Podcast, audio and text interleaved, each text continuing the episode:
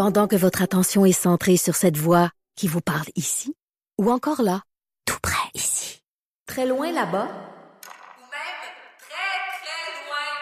Celle de Desjardins Entreprises est centrée sur plus de 400 000 entreprises partout autour de vous. Depuis plus de 120 ans, nos équipes dédiées accompagnent les entrepreneurs d'ici à chaque étape pour qu'ils puissent rester centrés sur ce qui compte, la croissance de leur entreprise.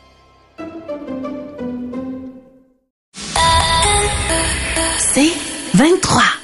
Patrick Lagacé en accéléré. Les meilleurs moments du Québec maintenant en moins de 60 minutes. Depuis euh, le début de 2023, le service de police de la ville de Montréal rapporte une hausse de 29% des vols de véhicules. C'est un fléau qui a triplé depuis le début de la pandémie. Le port de Montréal serait une plaque tournante pour les exportations de voitures volées. Il y a des ports aussi dans d'autres villes canadiennes, Halifax, Vancouver, mais semble-t-il que dans ces villes-là, il n'y a pas autant de vols de voitures. Il y a quand même un mystère à Montréal en matière de vol d'auto. Yannick Desmarais est commandant du SPVM. Il est en studio, euh, commandant Desmarais bonjour. Bonjour, Monsieur Lacassé. Donc, euh, les vols de voitures, il y en a combien par jour à Montréal d'abord? Par jour, j'ai pas cette donnée par jour. Par, année? par mois. Euh, par mois. En 2023, on était à environ à 1000 par mois. 1000 par mois. Sur le territoire du SPV. Puis c'est quoi le cas classique? Où les véhicules sont-ils volés? Il y a plusieurs cas de figure. Il y a les endroits ouverts au public, les stationnements notamment. Euh, mais il y a aussi les endroits privés. le, territoire, il est ouvert. Là, je, vous le disais là, il est ouvert peu importe à quel endroit. Est-ce que est-ce que les voleurs ciblent euh, des voitures au hasard ou on a vraiment là, on a spoté comme on dit des véhicules puis à un moment donné on va aller vous le voler? Je vous dirais qu'il n'y a pas nécessairement d'hasard. On est vraiment dans du crime organisé. On a euh, des voleurs qui ciblent des marques et modèles de véhicules, naturellement des véhicules de luxe, des camionnettes. Euh. Mais, mais vous me dites des véhicules de luxe. J'entends des histoires de, de, de, CRV volés, par exemple, des RAV4. C'est pas des, pas des véhicules de luxe, ça?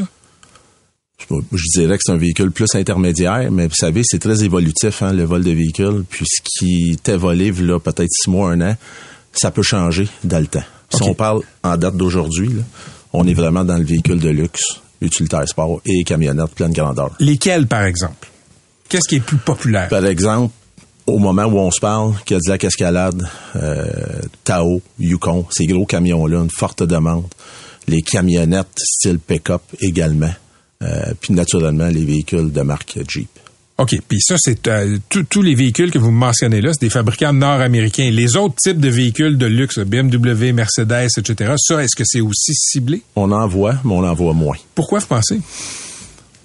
C'est un marché de l'offre et de la demande. Hmm. Euh, je pourrais pas vous répondre concrètement pourquoi, mais on en voit de toutes les marques, mais ce qui est concentré, c'est vraiment les marques et modèles que je vous ai donnés. OK, j'ai fait un appel à tous, les gens m'écrivent pour me raconter euh, leurs histoires. Euh, il y a quelqu'un qui m'écrit, là, que c'est en janvier 2022, mais je reçois des histoires similaires qui, qui, qui remontent là, à quelques semaines, quelques mois. Voiture stationnée, la police a pris une heure et demie pour s'en venir. Ça, on peut comprendre, c'est pas une urgence nationale. Et le policier a dit euh, à ce citoyen-là de Montréal, il dit, écoutez, c'est le huitième CRV volé dans le quartier cette semaine. Ma question pour vous, c'est est-ce que vous faites des opérations des fois au service de police de la ville de Montréal de type pot de miel? C'est-à-dire qu'on prend une voiture qui est prisée par les voleurs, on la laisse dans un quartier où on sait qu'il y a de l'activité de vol, puis on attend de voir s'ils vont venir voler le véhicule pour les arrêter. Faites-vous ça? Ça, c'est une technique d'enquête. Je vous dirais qu'il n'y a aucune technique d'enquête qui est mise de côté par le SPVM. Mais le faites-vous? Euh, je répondrai pas à ça naturellement parce que c'est une technique qu'on on veut pas non plus euh, révéler. Mais il y a rien qui est mis de côté, euh, Monsieur Lagacé. Puis si on le regarde en deux angles, il y a vraiment les policiers patrouilleurs qui n'ont pas une journée où il n'y a pas une arrestation en lien avec des vols de véhicules. Mais il y a également des enquêtes qui se font, euh, des enquêtes de courte et de moyenne envergure. Chaque journée, vous arrêtez des voleurs de voitures? Pratiquement toutes les journées. OK. Puis dans quelles circonstances? Sur le fait ou parce que on a les, patrouilleurs ont remarqué qu'un véhicule rapporté volé était dans leur périphérie? Il y en a de toutes les sortes. Ce que vous dites est vrai. Euh, à certains moments, les policiers qui ont l'œil aguerri en matière de vol de véhicules hmm. observent des des modus operandi, si on peut dire, en lien avec le vol de véhicules, puis il y a des arrestations qui s'en suivent. On dit que c'est difficile euh, de les arrêter quand ils sont en train de rouler parce que, semble-t-il, ce sont des jeunes, souvent des, des, des, jeunes qui ont aucun intérêt, bien évidemment, aucun intérêt à se faire arrêter, mais qui ont, qui ont pas de scrupules, qui sauvent, donc, qui dit euh, se faire repérer dit euh, poursuite à haute vitesse. C'est vrai ça? C'est vrai, on l'observe sur le terrain. Euh, nos policiers vont, vont naturellement prendre toutes les mesures pour protéger les citoyens puis eux-mêmes naturellement et, et ces jeunes-là qui sont au volant parce que des fois ils ont même pas l'âge d'avoir un permis de conduire. C'est quoi la proportion de jeunes qui sont mineurs que vous arrêtez? J'ai pas le pourcentage. Par contre, c'est quand même im- important. C'est lucratif, hein, on le sait. Il y a beaucoup d'argent à faire avec ça. Euh, J'ai pas malheureusement de, de chiffres pour vous. Quand vous me dites, euh, commandant Desmarais, que c'est lucratif, là, un jeune qui vole ça, puis en fait, je dis un jeune, mais ce qu'on voit, c'est que ce sont des équipes, Ouais. sont payés combien par véhicule? Il y a quelques milliers de dollars. Ben, plus comme 10 ou plus comme 5? Ou... Ça dépend du véhicule. OK. Puis qu'est-ce que vous savez des filières? Parce que ces jeunes-là, ils agissent pour du monde plus haut placé. Qui, qui commande des vols de chars? Comme je vous dis, c'est des cellules de crime organisées qui sont en arrière de ça. Malheureusement, puis nous, ce qui nous interpelle, c'est qu'on va chercher nos jeunes, bien souvent sans euh, casier judiciaire, puis on les amène pour faire de l'argent facilement. Puis dans le fond, c'est eux qui sont, sont vraiment impactés par ça. OK. Est-ce qu'ils sont violents? Ben, ça, c'est, c'est, des, des gens ont, des gens ont déjà rapporté des incidents où ils ont essayé de s'interposer entre le véhicule puis les voleurs, puis ils sont fait, ils sont fait brutaliser. Ben, ce qui est important de dire, M. Lagacé, c'est les citoyens n'intervenaient pas. Laissez les policiers faire euh, le travail qu'ils ont à faire. Effectivement, on ne sait jamais ce qui peut arriver. Vous dites, laissez les policiers faire le travail. Ouais. Si j'appelle la police quand je vois quelqu'un en train d'essayer de voler mon véhicule, est-ce que c'est une urgence pour le 911? Ça dépend tout le temps de la situation. Les cas de figure sont tous différents. euh, et ça dépend également des effectifs disponibles à ce moment bien précis-là. Euh, sont tous importants, les appels au 911. Puis je comprends qu'il y a des citoyens qui ont peut-être été certainement mal servis. Par contre, il y en a d'autres qui ont été bien servis. Dans ce cas-ci, euh, je le comprends. Parce que euh, je, vais donner un peu de contexte pour notre entrevue. J'ai fait une entrevue la semaine passée sur les vols de voitures. Ça touche tout le monde, donc on en parle souvent, avec la police de Laval. Et j'ai posé la question, est-ce que c'est une priorité? Parce que j'ai donné, j'ai donné un exemple qui m'a souvent été rapporté, incluant à Montréal. Les gens se font voler leur véhicule. Et là, on a tous des applications. On peut voir où est le véhicule. Les gens appellent la police, disent, écoutez, le véhicule est à quelques rues de chez moi. Donc, voler, subtiliser sur mon, euh, sur mon terrain, il semble qu'on le laisse refroidir à quelques rues. Et les policiers disent, Bon, on n'a pas le temps pour ça. On va pas aller voir votre véhicule. Et le service des relations publiques du SPVM m'a contacté pour me dire que vous étiez pas trop trop content que j'ai dit ça en nom. Mais est-ce que vous niez que ça arrive, ça? En fait, je nie pas que ce n'est pas arrivé. Ce que je dis aujourd'hui, c'est que pour le SPVM, c'est très important pour nous. S'il y a des événements qui ont pu se produire euh, au nom du SPVM, je m'en excuse, mais pour nous, c'est une urgence. Puis on se déplace naturellement en fonction des, de la nature des priorités qu'on a à ce moment bien précis. On a parlé de 1000 véhicules par mois. Vous avez combien d'enquêteurs au SPVM qui s'occupent de vol de voitures? Il y a beaucoup d'enquêteurs qui sont dédiés au SPVM à faire des enquêtes, notamment en matière de vol de véhicules, mais on n'a pas d'escouade spécialisée OK. en matière de vol de véhicules. Mais les vols de véhicules, ça tombe dans le dans le domaine de combien d'enquêteurs?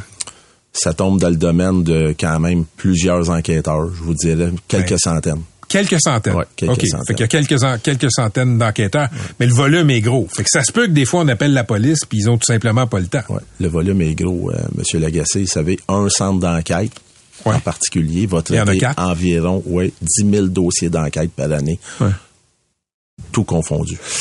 Qu'est-ce qui vous aiderait? Qu'est-ce qui aiderait les policiers à, à juguler euh, le nombre de vols de voitures à Montréal? Évidemment, de mon côté, on met des ressources en place, mais euh, pour nous aider davantage, et là, il y a un sommet qui s'en vient. euh, Il y a un sommet organisé par le gouvernement organisé, fédéral. Exactement. On a certaines recommandations qu'on va euh, qu'on va faire part au niveau du Comme quoi?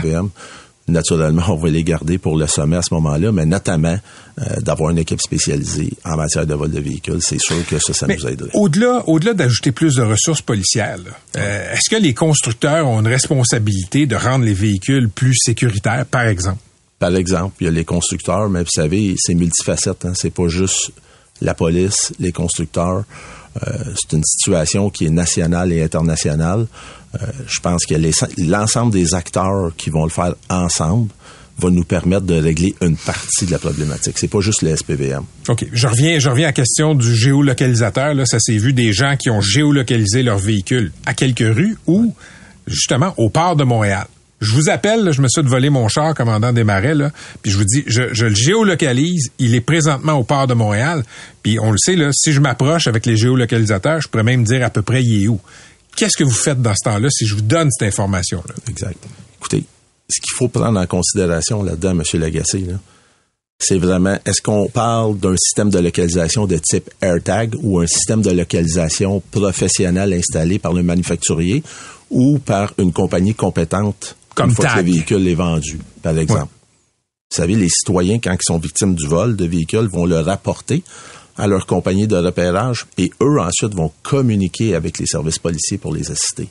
Mais dans le cas de figure que vous parlez au niveau du port, si on parle d'un AirTag, qui est que le citoyen localise son véhicule dans un environnement, ben nous, on a un travail à faire comme policier, puis malheureusement, ce type d'outil-là, AirTag, ne nous permet pas, dans un endroit où il y a 5, 6 ou 7 000 conteneurs en même temps, de localiser exactement lequel des conteneurs. Le, le- le petit bidule de Apple, le AirTag, là, il est pas quoi? Il est pas aussi précis qu'un un bidule comme la compagnie Tag. Exactement. Si c'est la compagnie Tag, qu'est-ce que vous faites à ce moment-là? Ben, vous y on, allez? on intervient. On intervient de façon euh, quotidienne et hebdomadaire. OK, mais pas, pas dans la journée, mettons. On va y aller. On va y aller selon euh, le niveau de priorité. Puis naturellement, dans ces cas-ci, c'est un dossier d'enquête qui va être traité par les enquêtes. Parfait. Merci d'être venu nous voir. Ça a été euh, plaisir. très intéressant. C'était Yannick Desmarais, commandant au euh, service de police de la Ville de Montréal. Continuez à m'envoyer euh, vos histoires de vol de voiture. Vous êtes nombreux à le faire. Puis c'est euh, tout un mal de tête, je pense, quand on se fait voler son véhicule comme ça. Pendant que votre attention est centrée sur vos urgences du matin, vos réunions d'affaires du midi, votre retour à la maison ou votre emploi du soir, celle de Desjardins Entreprises est centrée sur plus de 400 000 entreprises à toute heure du jour. Grâce à notre connaissance des secteurs d'activité et à notre accompagnement spécialisé, nous aidons les entrepreneurs à relever chaque défi pour qu'ils puissent rester centrés sur ce qui compte, le développement de leur entreprise.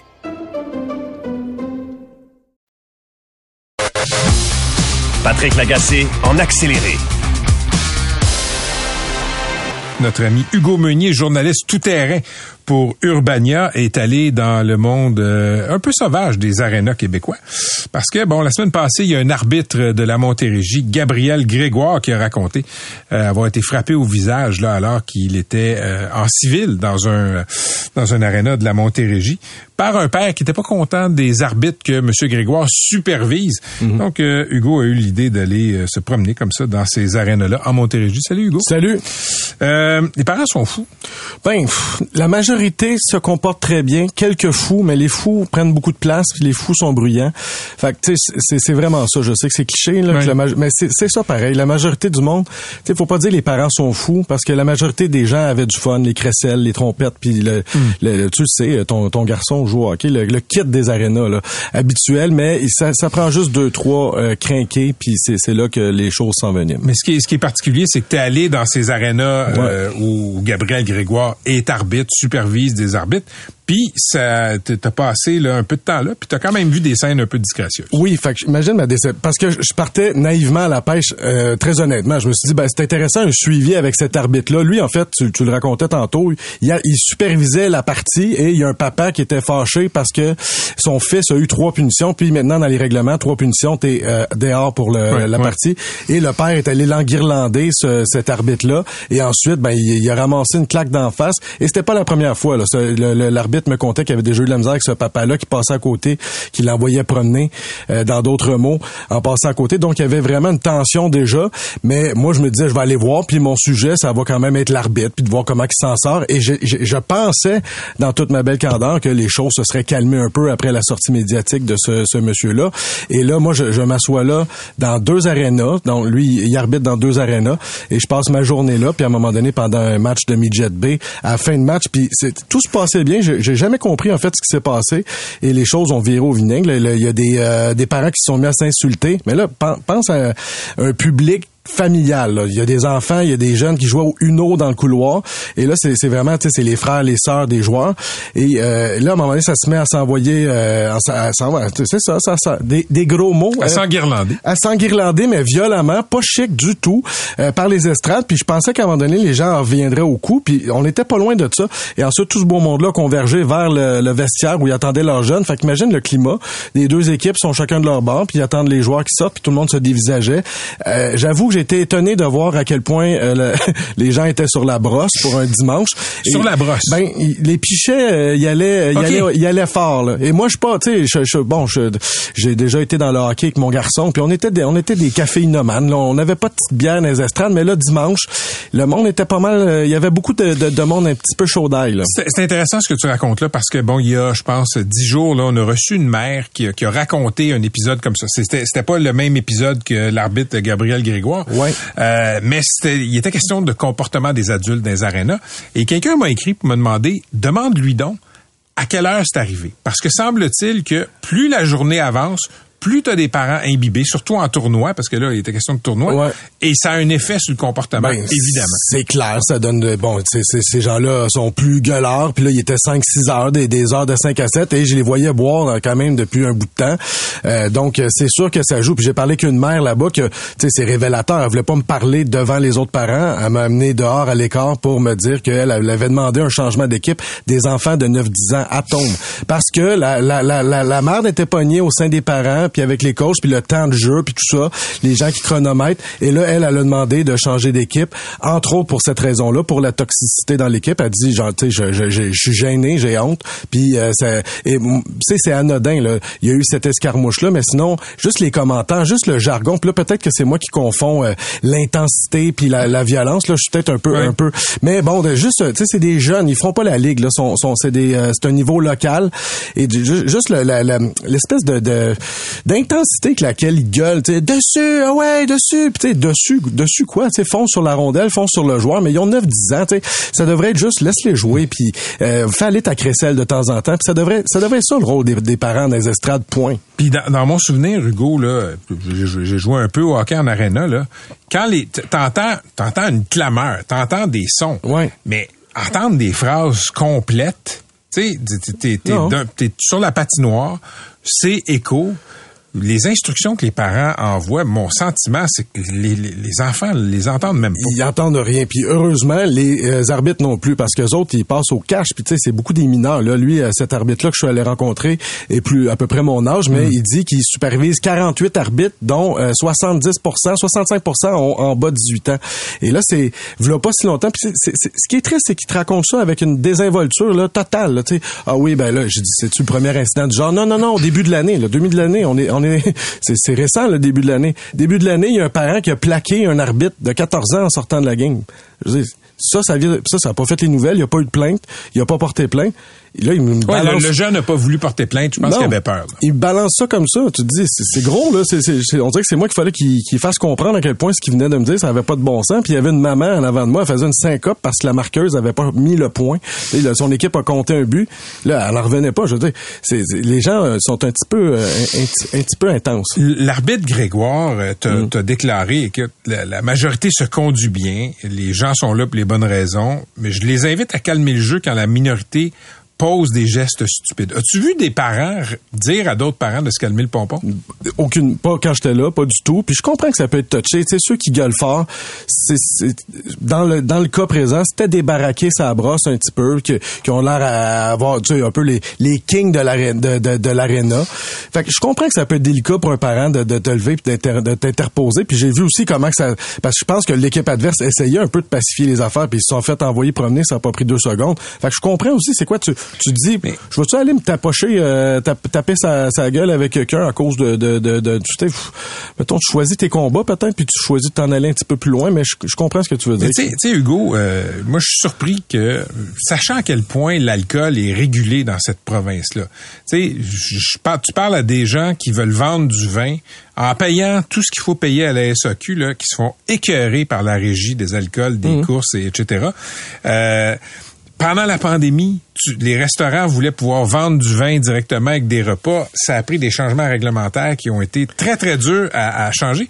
Là, tu me dis que les arénas, Ouais. c'est un droit divin de pouvoir te saouler en regardant tes, Ben, tes enfants jouer au hockey. C'est une maudite bonne question. Je, pense qu'à un moment donné, ils, étaient partis en croisante pour rendre euh, les menus santé dans les arénas. tu Mais, Mais tu peux te saouler en regardant tes leur virer enfants jouer au hockey. Et il y a pas personne qui part en taxi puis en autobus euh, à Napierville. là. Tout le monde part avec son pick-up. Là, je grossis le cliché, mais Oui. c'était ça pareil.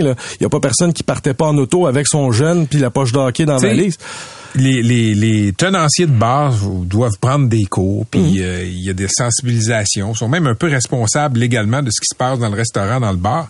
Euh, je serais curieux de voir si la cantine a les mêmes, euh, a les mêmes Les- euh, oui. contraintes quand on vend de la bière. Je pense pas que. Puis je serais curieux Ah, justement ouais. de voir. Je, de- je suis étonné d'apprendre ça. Mettre un policier à la sortie d'un tournoi en région de même dans le parking là, pour un, un- barrage, là, je serais, je serais, je serais surpris, je serais curieux de voir Ouais, ça. puis la liberté des gens, qu'est-ce que t'en fais? Ben, la liberté, ça, c'est sûr. C'est pour ça que je me suis filmé dans ma voiture pour dire, hey, laissez, laissez- laissez-moi boire en paix. As-tu joué au hockey quand t'étais J'ai joué au hockey, j'étais très pas. Mon Comment? père m'avait déjà dit, mieux vaut que tu sois le bon des poches que le poche des bons. Fait que ça, ça a été un peu, ça, ça- T'as pas joué un gros calibre? non. Ben, Avais-tu conscience de problèmes comme ça dans l'aréna? Oui, puis tu sais, il y avait, euh, mon père était dans, la- dans, dans il coachait, puis il y avait des gens qui venaient avec des chronomètres pour comment ton gars il a joué plus, puis tata. Hmm. Moi j'ai tout le temps détesté ça, même les, les batailles au hockey.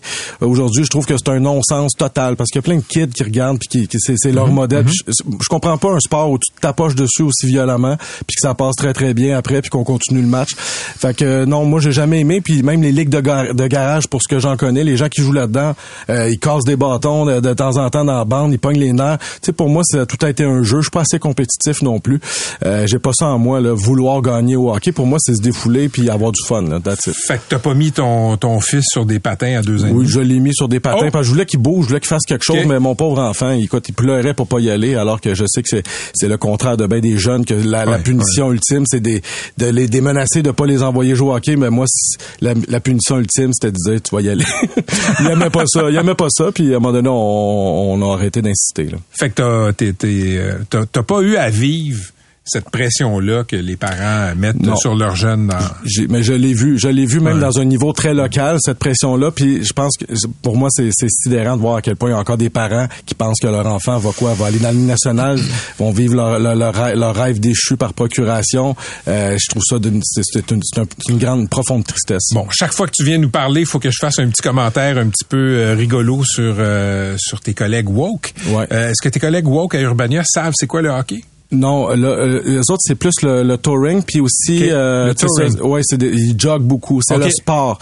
Euh, beaucoup de sport. Le touring c'est de la raquette puis c'est du ski de fond aussi, Euh, c'est ça. Le ski Ah. De fond c'est très populaire. On en parlera à ta Parce prochaine que c'est visite. pas c'est pas violent le ski de fond. C'est vrai, c'est Oui, pas, pas c'est- bon pour l'environnement aussi. Merci Hugo. Patrick Lagacé en accéléré. Il y a de plus en plus d'événements climatiques extrêmes. On le sait, on l'a vu l'été dernier, de nombreux feux de forêt, mais il y a aussi des inondations. Et ça, ce que ça fait, ben, c'est que euh, ça, ça, ça force le recours à la sécurité civile, notamment. Ça taxe aussi énormément des administrations locales comme les villes euh, qui doivent faire face à des situations qui sont hors normes. Je pense à la mairesse de Chibougamau cet été, là, qui a dû en quelques heures prendre la décision d'évacuer la ville au complet parce que il y a des incendies de forêt qui menaçaient de euh, frapper euh, sa ville. Donc, il y a aujourd'hui un projet de loi qui a été déposé euh, sur la sécurité civile, une sorte de projet de loi de réforme de la sécurité civile, si on veut, qui a été déposé par François Bonnardel, il est ministre de la Sécurité publique. Monsieur Bonnardel, bonjour. Salut, M. Lagacé. Merci d'être avec nous. Vous, vous parlez de créer une réserve civile en cas de catastrophe naturelle. C'est quoi une réserve civile? Ben, Permettez-moi, vous l'avez bien dit d'entrée de jeu, euh, ce projet de loi, c'est un- une, une réponse au sinistre, au changement climatique euh, qu'on a vu dans les derniers mois, sinon dans la dernière année de façon assez importante avec les inondations à Baie-Saint-Paul, les feux de forêt. Il y a trois points importants, que, dont celui que vous venez de mentionner là. le premier point, c'est le changement de mission de la SOPFEU. Euh, du côté de la SOPFEU, vous le savez, dans les dernières années, la mission première était de sauver la, la- la foresterie, l'industrie forestière. Et là, cela a évolué nécessairement avec les conditions euh, que nous avons vécues en termes de sinistre dans la dernière année. Donc, ce que ça veut dire à partir de maintenant, la SOPFEU, sa mission, ben, c'est celle de sauver des vies, sauver, euh, sauver les communautés, nos infrastructures névralgiques et l'industrie forestière. J'arrive au point que vous venez de mentionner. On va se donner un pouvoir aussi comme ministre de désigner des, euh, des organisations qui vont être chargées de renforcer, d'accroître les capacités opérationnelles. Ça veut dire quoi, grosso modo? C'est qu'on va avoir des budgets qui vont, qui vont, qui vont nécessairement financer ces organisations. Exemple, la SOPFEU euh, de façon additionnelle, peut-être aussi la Croix-Rouge pour supporter ou aider les municipalités quand il y a des événements extraordinaires comme des inondations. Ce que ça veut dire donc, c'est qu'on va donner le pouvoir à ces organisations, ces OSBL, d'augmenter leur capacité pour être capable de répondre donc à des opérations urgentes si les municipalités en font le besoin. Donc, on ne met pas les forces armées canadiennes de côté, mais on se dit est-ce qu'on peut répondre plus rapidement donc avec cette réserve opérationnelle euh, d'urgence que nous allons mettre en place au Québec et par la suite, si besoin est, faire appel à l'armée? et le troisième point important, ben, c'est un peu euh, euh, malheureusement ce qu'on a, on a vu l'été passé, un manque d'informations sur, je vais dire, les produits chimiques, les générateurs de risques que certaines entreprises ont sur leur terrain et ça nous euh, ça va nous aider à, mieux connaître le territoire, que les municipalités nécessairement vont mieux connaître et c'est ce pouvoir à eux qu'on va leur donner d'être capable de, par la suite d'avoir euh, un encadrement sur les biens et les activités qui pourraient être possibles à l'origine d'un sinistre. OK. Sur ce qui je veux, je veux qu'on s'attarde un peu sur la réserve civile. Mm-hmm. Est-ce que c'est le gouvernement qui va les embaucher, les former et les mettre à disposition de la Croix-Rouge ou de la SOPFEU, par exemple? Non, non, c'est ça. C'est que le pouvoir qu'on va donner à la, je, dis, je nomme la SOPFEU et la Croix-Rouge parce que c'est deux exemples quand même assez simple à comprendre pour ceux qui nous écoutent, c'est qu'on va avoir un financement, puis les personnes qui, qui, qui pourraient se dire, exemple, un pompier volontaire, ben moi, je voudrais participer à l'effort, euh, être payé si euh, être payé nécessairement, puis d'être formé par la SOPFEU si euh, l'occasion se présente puis de, de, de, participer donc à l'effort à l'effort de guerre si je peux le dire ainsi. Mais c'est pas nous le gouvernement qui va s'occuper de ça. On va s'entendre avec des organisations comme je vous ai mentionné et on aura des sommes conséquentes pour bien les former et de participer à l'effort en cas de besoin s'il y avait des événements extraordinaires. OK, vous voulez aussi donner aux municipalités euh, le droit de déclarer l'état d'urgence local sur son territoire pour une période maximale de 10 jours lorsqu'il y a un sinistre. Euh, écoutez, en quoi c'est différent de l'état actuel des choses? Je repense à la mairesse de Chibougamau qui a décidé qu'elle évacuait la ville. Elle a ce pouvoir-là. En quoi, par mhm. exemple, elle aurait besoin, Madame la mairesse, d'autres pouvoirs? Ben, le problème qu'on avait dans les dernières années euh, pour les multiples municipalités qui déclarent l'urgence, euh, l'état d'urgence local, c'est que cet état d'urgence devait être renouvelé à chaque cinq jours et qu'il fallait que le ministre, moi-même, ou peu importe qui va être là, le signe à chaque fois. On trouvait ça fastidieux pour le cinq jours comme tel et maintenant on va le ramener aux dix jours. La seule réédition qu'on va demander, c'est que vu que le ministre ne signe plus ce, document comme tel parce qu'il devenait fastidieux, puis on a vu des renouvellements qui, étaient à la hauteur de 50 fois 5 jours, on va demander aux municipalités donc de, faire une réédition de compte au sixième mois pour être capable d'expliquer à leur population pourquoi ils ont eu recours à l'état d'urgence locale et nous expliquer à nous-mêmes. Donc, ça va être une forme d'allègement réglementaire, si on veut, pour que ça soit beaucoup plus simple pour les municipalités. Dans, dans des situations comme ça, euh, est-ce qu'il y a une chaîne de commandement des, des responsabilités claires entre euh, Québec et les municipalités? Ben, c'est un peu tout ça. Puis malheureusement, ce qu'on a vu, la situation des feux de forêt nous a amené, euh, nous a amené à faire un post-mortem assez important. Puis, de, puis certaines municipalités qui étaient assez démunies face face à l'effort de guerre qu'on avait qu'on a fait devant nous quand je parle des feux de. Puis je, puis je pointe pas personne parce que tout le monde a fait ce qu'il pouvait pour être capable de sauver leur communauté, sauver des vies. Mais il y en a qui se disaient est-ce que la responsabilité de sécurité civile, ça m'appartient? Oui. Est-ce que la responsabilité de, de dire ben on réintègre notre notre notre village, on, on, on quitte le village, ça m'appartient? Oui. On va se donner un pouvoir aussi, M. Lagacé, au ministre pour être capable de malheureusement, si on trouve que la décision de réintégrer est trop vite ou dont on devrait quitter, puis que le maire nous, nous, dit, ben non, je vous challenge, excusez de le dire ainsi, même si la SOPRE dit ceci, le gouvernement dit ceci, la sécurité civile dit ceci, il y a eu des situations où on s'est rendu compte l'été dernier là, que euh, il y avait beaucoup de gens qui étaient dépourvus face, face à l'ampleur du désastre. Donnez-moi un exemple de, de pouvoirs locaux de maire mairesse qui étaient pris au dépourvu. Ah ben c'est des situations, c'est des situations surtout d'évacuation. Euh, Monsieur Lagacé. C'est hmm. surtout ça que qu'on a remarqué euh, et de réintégration donc d'un village. Il y a des villages, des villes qu'on a qu'on a évacués que bon certains maires voulaient réintégrer immédiatement. Nous on leur disait ben non, faut peut-être attendre encore. La situation pourrait bouger énormément. Donc c'était pas simple. C'était vraiment, vraiment, vraiment pas simple comme, comme situation l'été dernier. À la fin, on peut se réjouir parce qu'on n'a pas perdu de vue. Il n'y a aucune maison principale qui a passé au feu. Euh, maintenant, ça a été des feux historiques, 6 millions d'hectares, mais il reste quand même que on a appris, puis on peut être encore meilleur face à ses responsabilités, tout ça, puis d'être des partenaires avec euh, autant les municipalités que les autorités régionales qui sont les MRC. Parlant, parlant de qui a le droit de faire quoi, là, il y a le maire de Lebel sur Quévillon là, qui, qui, qui Ouais. était lui aussi plongé là, dans euh, tous ces enjeux de feux de forêt, qui s'est vu retirer son droit d'accéder à son territoire pendant les feux de forêt. Euh, pendant une certaine période, parce qu'il avait autorisé les médias à filmer euh, ce qui se passait autour du village. Lui, ce qu'il voulait, c'était rassurer sa population. Puis, Ouais. euh, êtes-vous au courant de ça? Je suis pas vraiment au courant de cette, cette situation. Quand je parle d'un changement de responsabilité de mission de la SOPFEU vers chez nous, ben, ça va surtout être concentré sur cette mission justement de fermer ou d'ouvrir euh, le, le- le territoire, le territoire forestier comme tel, s'il arrivait encore des malheurs comme on a connu euh, l'été dernier. Donc, ce cas particulier là, du maire de Lebel, là, je pourrais pas vous l'exposer, vous l'expliquer. OK, vous n'avez jamais entendu parler. Pas à ma connaissance, non, c'est c'est pas, c'est pas venu à ma, c'est pas venu à mes oreilles. Mais vous pensez quoi d'un maire qui se fait interdire d'accéder à son territoire parce qu'il a osé dire aux journalistes, oui, allez filmer Ouais. dans le village? Ouais, là, écoutez, M. Agassé, je, je veux pas, si je veux pas euh, extrapoler ou essayer de trouver des réponses là, qui pourraient vous satisfaire là, quand je connais pas trop le dossier. Puis pourquoi il- parce que bon, qu'on soit maire, pas maire, quand on est accompagné de la, de la- ben, quand, quand on est maire, pardon, puis qu'on est accompagné de la Sûreté du Québec ou des, euh, des- de la SOPFEU, puis qu'on on nous dit, ben écoutez, vous pouvez pas aller sur le terrain ou si on vous accompagne à tel endroit, c'est pour vraiment vous donner un visuel, mais on y va avec avec tous les dangers euh, que, que cela peut, peut, peut apporter. C'est pas simple quand même. Là. Parfait. Je conclus par contre avec un sujet que vous connaissez bien, qui est pas, qui touche pas les désastres naturels, puis la sécurité civile. Euh, 100 pièces pour accéder à un cocktail pour le privilège de, pour le privilège de parler à un ministre. Êtes-vous à l'aise avec ça? Ah, M. Lagacé, euh, ça fait 17 ans que je suis à l'Assemblée nationale. J'ai connu des financements à 3 000 j'en ai connu à 1000 Puis là, ben, c'est 100 piastres. Puis je l'ai dit hier, euh, sans gêne, il y a personne qui m'influence puis qui m'achète à 100 piastres. Euh, Bon, euh, puis, puis ça serait facile de revenir sur les financements à 3 000 puis à 1000 là, Je pense que vous pourriez en parler vous aussi pendant 15 minutes, mais on ne reviendra pas là-dessus. Je pense que tout le monde connaît ce qui s'est passé dans les dernières années. Puis, puis, puis je reste convaincu de la probité de tous les ministres puis des députés de l'Assemblée nationale. Maintenant, de la façon que que, que, que les collègues, que les collègues ou les bénévoles, euh, c'est bon, invitent les, invitent les ministres dans chaque cocktail à, à 100 dollars. Bon, est-ce que ça peut être revu, refait, euh, reformulé? Je suis d'accord avec vous. Je suis d'accord avec vous, mais pour les gens qui nous écoutent aujourd'hui, pour un gars qui est là quand même depuis un certain nombre d'années, je vous le dis, là, c'est c'est c'est c'est c'est pas à 100 pièces qu'on va qu'on va m'influencer et qu'on va m'acheter. là. Personne, personne dit que la CAQ est corrompue.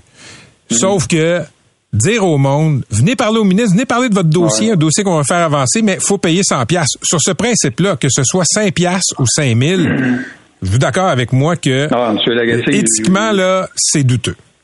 Je, je, je, je vous le dis, la, la formulation, la façon de faire euh, peut être revue. Absolument. Absolument. Merci d'avoir été avec nous, M. Bonardel. Toujours un plaisir. Au plaisir. À la prochaine. C'était le ministre de la Sécurité publique, François Bonardel. Pendant que votre attention est centrée sur cette voix qui vous parle ici, ou encore là, tout près ici, très loin là-bas, ou même très, très loin. Celle de Desjardins Entreprises est centrée sur plus de 400 000 entreprises partout autour de vous. Depuis plus de 120 ans, nos équipes dédiées accompagnent les entrepreneurs d'ici à chaque étape pour qu'ils puissent rester centrés sur ce qui compte, la croissance de leur entreprise.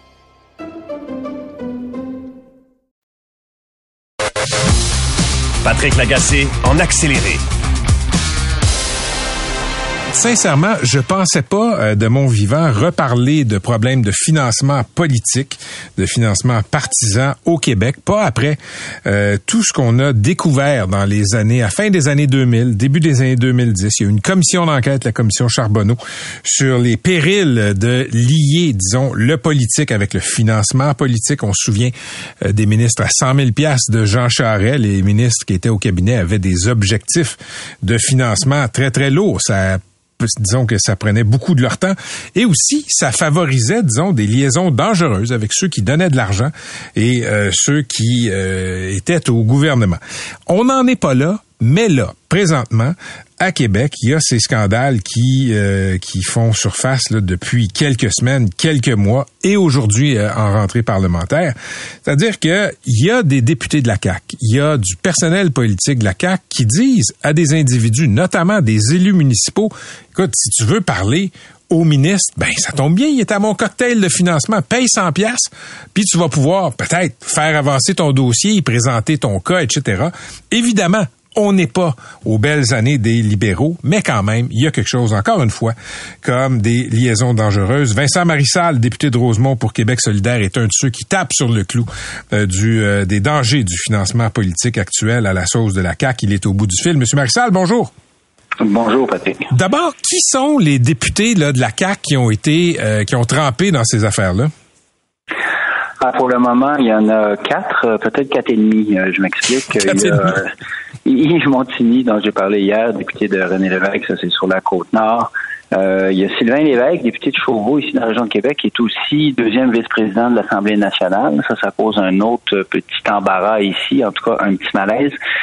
Euh, Louis-Charles Toin de Lanaudière, lui aussi, son nom euh, est sorti très récemment. Puis là, hier soir, Gilles Bélanger, de Hartford, toujours à peu près dans les mêmes eaux, des approches euh, du hameçonnage, moi j'appelle ça comme ça, auprès de gens souvent du milieu municipal, comme vous l'avez expliqué d'entrée de jeu, viens donc à mon cocktail, ça coûte 100 pièces, puis tu vas pouvoir parler au ministre. C'est Oh. pas mal toujours le même modus operandi. OK, ce modus operandi-là, euh, il est piloté par des députés, mais aussi par du personnel politique. Euh, est-ce que, est-ce que les gens acceptent, est-ce que les élus municipaux acceptent de jouer dans ce film-là? Ben, visiblement, il y en a un paquet qui acceptent. Là. Ces gens-là euh, donnent de l'argent. Peut-être que certains donnent de l'argent de façon tout à fait volontaire parce qu'ils aiment la CAQ, puis c'est bien correct. Ça, c'est tout à fait normal, légal, et puis je l'encourage même à faire des dons quand c'est dans les règles de l'art. Mais il y a des maires qui sont sortis récemment euh, chez moi, dans ma boîte vocale, dans ma dans ma boîte de courriel, mais aussi chez certains journalistes pour dire on se sent un peu forcé de le faire parce que tout le monde le fait. Puis euh, on a beaucoup de pression, c'est des petits milieux, on se fait dire ben non, il faudrait que tu sois là. Beaucoup de maires ont dit j'ai l'impression de me faire tordre le bras. Ça, ça contrevient, en tout cas si c'est pas à la lettre, du moins à l'esprit de la loi qui dit que de un, il peut pas y avoir de retour d'ascenseur, de deux, le don doit être volontaire. euh, éclairé et puis payé par la personne qui le fait. Alors, c'est là où on est un peu sur la ligne. Puis je disais quatre et demi parce que je vous incite à aller lire euh, le papier de l'actualité qui est sorti ce matin. C'est un portrait de Geneviève Guilbeault. Euh, un long portrait. Le journaliste a eu des, accès. Il a passé quelques journées avec Geneviève Guilbeault. Le but n'était certainement pas parler de financement politique. Mais à un moment donné, il y a un épisode dans le papier qui relate justement euh, un, un cocktail de financement dans Mégantic. Euh, c'est assez évident là, que c'est encore le même modus euh, operandi. On, on- on appelle des gens, on les fait venir, et euh, les gens sont euh, à l'entrée, puis ils ne peuvent pas accéder à la salle où se trouve la ministre s'ils ne paient pas d'abord leurs 100 pièces. Puis s'ils n'ont pas payé, c'est pas grave. Il y a un employé du député qui est là, qui les attend, puis il va leur faire payer les 100 pièces, puis il va leur donner leur billet d'entrée. Ça, ça ressemble presque à un vestiaire, mais c'est un vestiaire pour aller voir un ministre. là.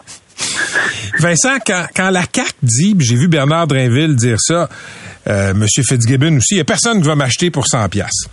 il me semble que le mal est ailleurs. Exactement. C'est pas ça la question. Il faut, faut faire attention. Là, c'est pas le don qui est problématique ici, c'est la cueillette du don ou la façon dont on cueille le don.